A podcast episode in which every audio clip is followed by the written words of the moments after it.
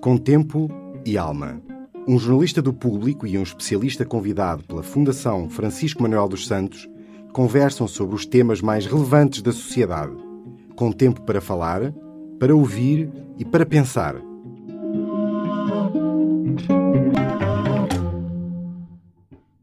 Fique bem claro, eu não vou entrar nesta corrida como um combate de boxe em que vou andar ao murro. Não, eu vou entrar como uma corrida de fundo. Vamos todos a correr, numa mesma direção. Vamos ver quem é que chega à frente.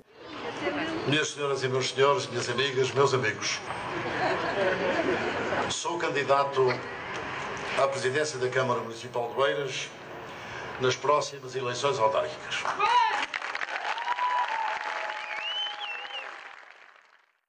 Olá, eu sou a editora de política do Público, chamo-me Sónia Sapage.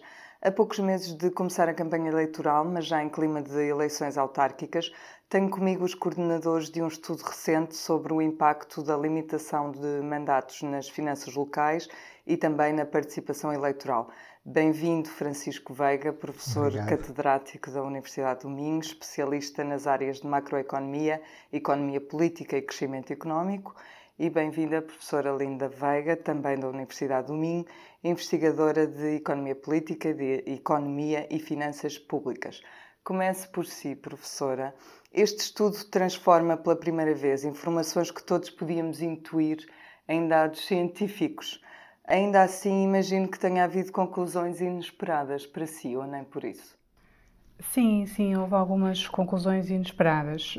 Antes de mais, gostaria de dizer que este estudo vem na sequência de um conjunto já bastante alargado de estudos que nós temos sobre as finanças locais ao nível dos municípios, sendo que agora nos concentramos na questão da limitação dos mandatos. Há algumas conclusões uh, inesperadas. Eu penso que o que foi mais inesperado foi a questão do impacto na participação eleitoral. Era uma matéria que não tínhamos ainda explorado, relacionando-a com a questão da limitação dos mandatos. Há também muito poucos trabalhos sobre este tema ao nível internacional.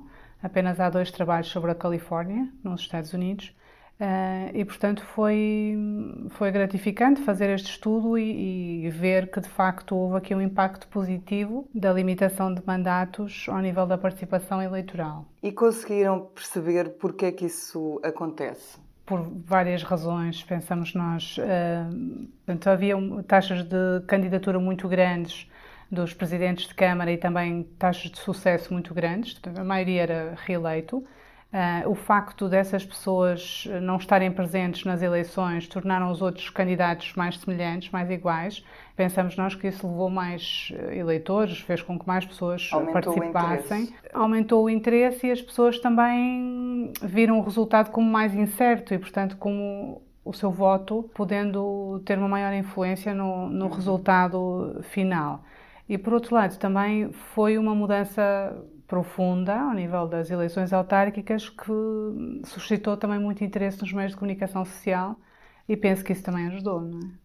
A ideia de que a reeleição de um autarca ou de um primeiro-ministro, acho eu, gera um eleitoralismo orçamental uh, parecia uma evidência, mas nunca tinha sido provada antes, pois não, professor? Uh, bom, nós temos vários, uh, vários estudos que o demonstram já há algum tempo. E, portanto, em termos de publicações, pelo menos já há 10 anos que temos vindo a estudar o, o eleitoralismo nos municípios portugueses e demonstrando que, eh, de facto, há uma tendência para aumentar a despesa no, no ano eleitoral, eh, sobretudo em rúbricas de investimento.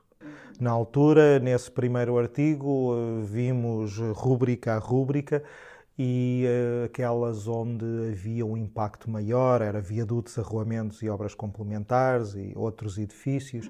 E portanto notava-se, uh, vá lá, uma tendência para aumentar essa componente de obras por vezes aumentava um ano antes das eleições, sendo reforçada a despesa no ano eleitoral. Mas, claro, às vezes os investimentos demoram algum tempo a ser concretizados, algumas obras demoram mais tempo, e por isso começava-se a notar já uma tendência de aumento da despesa logo no ano antes das eleições. E, portanto, seriam esses dois últimos anos que teriam esse, esse aumento. O que é mais novo neste estudo é relacionar isso com a limitação de mandatos, que não existia quando nós fizemos os outros estudos. E, portanto, aquilo que nós mostramos agora é que esse eleitoralismo é maior quando o autarca se pode recandidatar do que quando ele não o pode fazer. E vão um bocadinho mais longe, porque concluem ainda que quando o autarca sai antes do, do fim do mandato, quando está limitado, e passa a pasta ao seu vice-presidente, que acontece em alguns casos, também aumenta um bocadinho a. Exatamente, exatamente. Portanto, nós começamos por ver os autarcas impedidos de se recandidatar como um grupo único, portanto, os 160 que se encontravam nessa situação nas eleições de 2013, e depois procuramos ver em que medida hum, a atuação do autarca perante essas eleições uh, altera também a forma como as finanças públicas são geridas. E aí uh, agrupámos estes 160 autarcas em, em três categorias.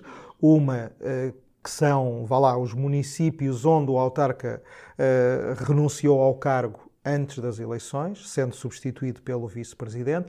Isso aconteceu em 24 municípios, embora em quatro muito perto das eleições, e portanto isso não daria grande tempo ao sucessor para fazer alguma coisa, mas em 20 deles, de facto, eh, foi feito com alguma antecedência, por vezes dois anos, por vezes só um, e a maioria dos vice-presidentes depois candidatou-se. E sendo menos conhecido do que quem já estava no poder eh, há muito tempo, poderá eventualmente ter sentido necessidade de, de mostrar a obra feita e a tornar-se conhecido pelo, pelo eleitorado, e isso pode ter levado aí de facto a um incremento da despesa nesse último ano. Porque quando nós vemos esses municípios ao longo do mandato inteiro, não se nota essa, essa tendência de gastarem mais do que os outros. É mesmo só no último ano, quando já lá está o tal vice-presidente que, que substituiu o outro.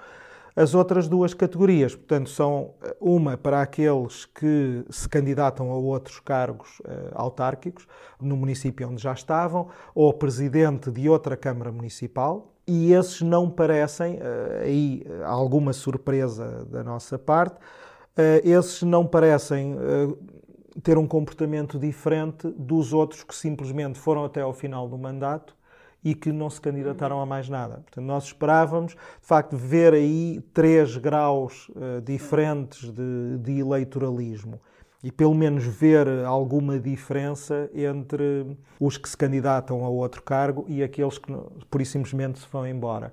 Portanto, aqueles uh, onde se nota realmente é mesmo só nos municípios onde o autarca impedido de se recandidatar se demitiu e, e veio alguém substituí-lo. A maioria dos autarcas que inquiriram dizem-se favoráveis à lei que lhes limita os mandatos. Estava a contar com isso? Sim. Acha que foi uma é... resposta honesta? Estava a contar ou não? Honesta, com certeza que foi. uh, não tivemos a taxa de, de, resposta ao questionário que nós enviamos não é muito grande, portanto convém também uh, explicitar isso. De qualquer forma, sim, os autarcas que responderam, na sua maioria, manifestaram concordância com a lei. Alguns uh, salientaram que, sendo necessária, então eventualmente deveria ser até estendida a outros cargos, uhum. como o de deputado, como o de vereador, uh, foram os, os, cargos mais uh, referidos. E ele perguntar, inclusivamente, se acredita que estes efeitos podem ser extrapolados para outros cargos eletivos se no caso de primeiro-ministros haverá esta vantagem orçamental, por exemplo? A esse nível uh, não há uma persistência tão grande, não temos a mesma uhum. pessoa a permanecer no cargo tantos anos como 20 aconteceu. anos, como havia no passado. 30. Exato, como aconteceu no caso da, das autárquicas, não é? em dois municípios tivemos o mesmo autarca desde a primeira eleição depois do 25 de Abril até, até à limitação de mandatos. Portanto, no cargo de Primeiro-Ministro isso não acontece tão frequentemente. Portanto, a questão da limitação aqui não, não, pode não será tão... Não é? Sim. Bem sei que a designação desta candidatura é Narciso Miranda por Matosinhos, mas é uma candidatura que eu sou apenas alavanca de um projeto que tem uma grande equipe de gente que quer contribuir de uma forma desprendida para este grande projeto por Matosinhos. Como veem este regresso de alguns dinossauros agora, Exaltino Moraes, Narciso Miranda, Joaquim Raposo, Valentim Loureiro, depois de quatro anos de resguardo. Era previsível, é desejável? O que me diz? Uh, previsível, com certeza.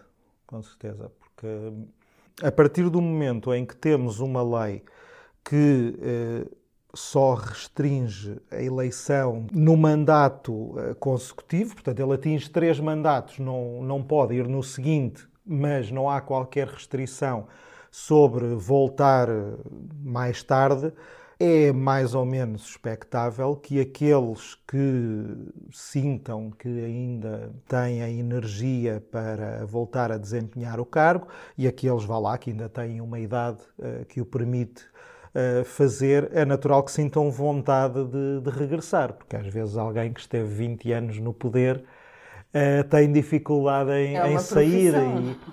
E, e nós até vimos que 75 destes autarcas candidataram-se à presidência da Assembleia Municipal. Isso significa que continuam na vida do município. Houve um ou outro caso, eu agora não, não me consigo lembrar especificamente em que município isso aconteceu, mas lembro-me de ter lido uma notícia num, num, jornal há algum tempo atrás de um autarca que se queixava que o seu antecessor, que agora estava como presidente da Assembleia Municipal, lhe dificultava imensa vida. Ah, sim, Vila do Conde. Porque não me lembro se foi, não me lembro se foi Vila do Conde, mas é provável que isso esteja a acontecer em muitos sítios porque por vezes, quer dizer, alguém que comandou os destinos de um município durante 20, 30 anos, uh, vai para a Assembleia Municipal, cada vez que vê algo com que não concorda, acha se calhar que lhe estão a estragar o município, não é? Esteve ali uh, com tanto esforço durante muitos anos e, com razão ou não, sempre que vê algo que discorda, tenderá a combater essas ideias. E, e, por isso eh, é perfeitamente possível que, em alguns casos, essa presença do antigo autarca como presidente da Assembleia Municipal acabe por atrapalhar até a gestão do município e que a pessoa depois queira voltar, porque diz: Este esteve aqui quatro anos a estragar o meu trabalho, não é? eu, quero, eu quero voltar. Portanto, isso é expectável. Se é desejável ou não, aí de facto tenho alguma dificuldade em, em, responder, porque, claro, não temos dados concretos que nos permitam chegar a alguma conclusão, mas, mas na minha opinião pessoal, eu seria favorável a um período mais longo de, de interdição de regresso ao, ao mesmo município.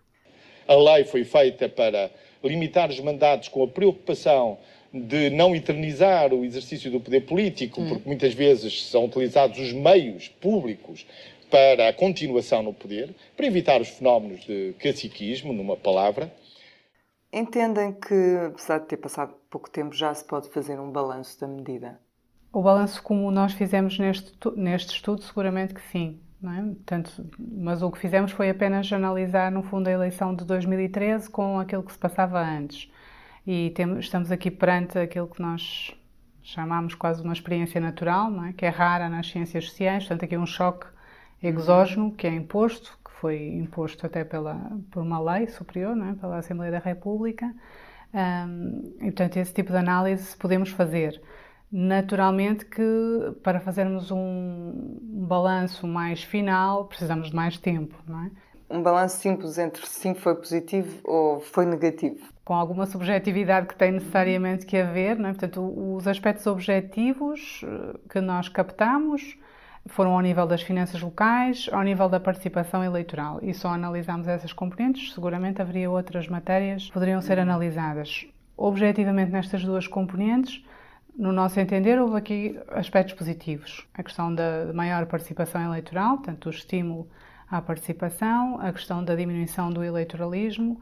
Agora, há que esperar por mais eleições para ver uh, o resultado final uh, ou, para avaliar melhor a, lei, não é? Até porque mesmo em termos de participação eleitoral é muito provável que nas próximas ele eleições o efeito já não seja tão grande, porque temos muito menos candidatos uh, impedidos. São 41, não é? E, e já não são os chamados dinossauros, não é? Portanto, são pessoas que no máximo estiveram 12 anos no poder, portanto será e, e, provavelmente também os meios de comunicação social não irão dar tanto tanta importância e tanta relevância como na eleição anterior.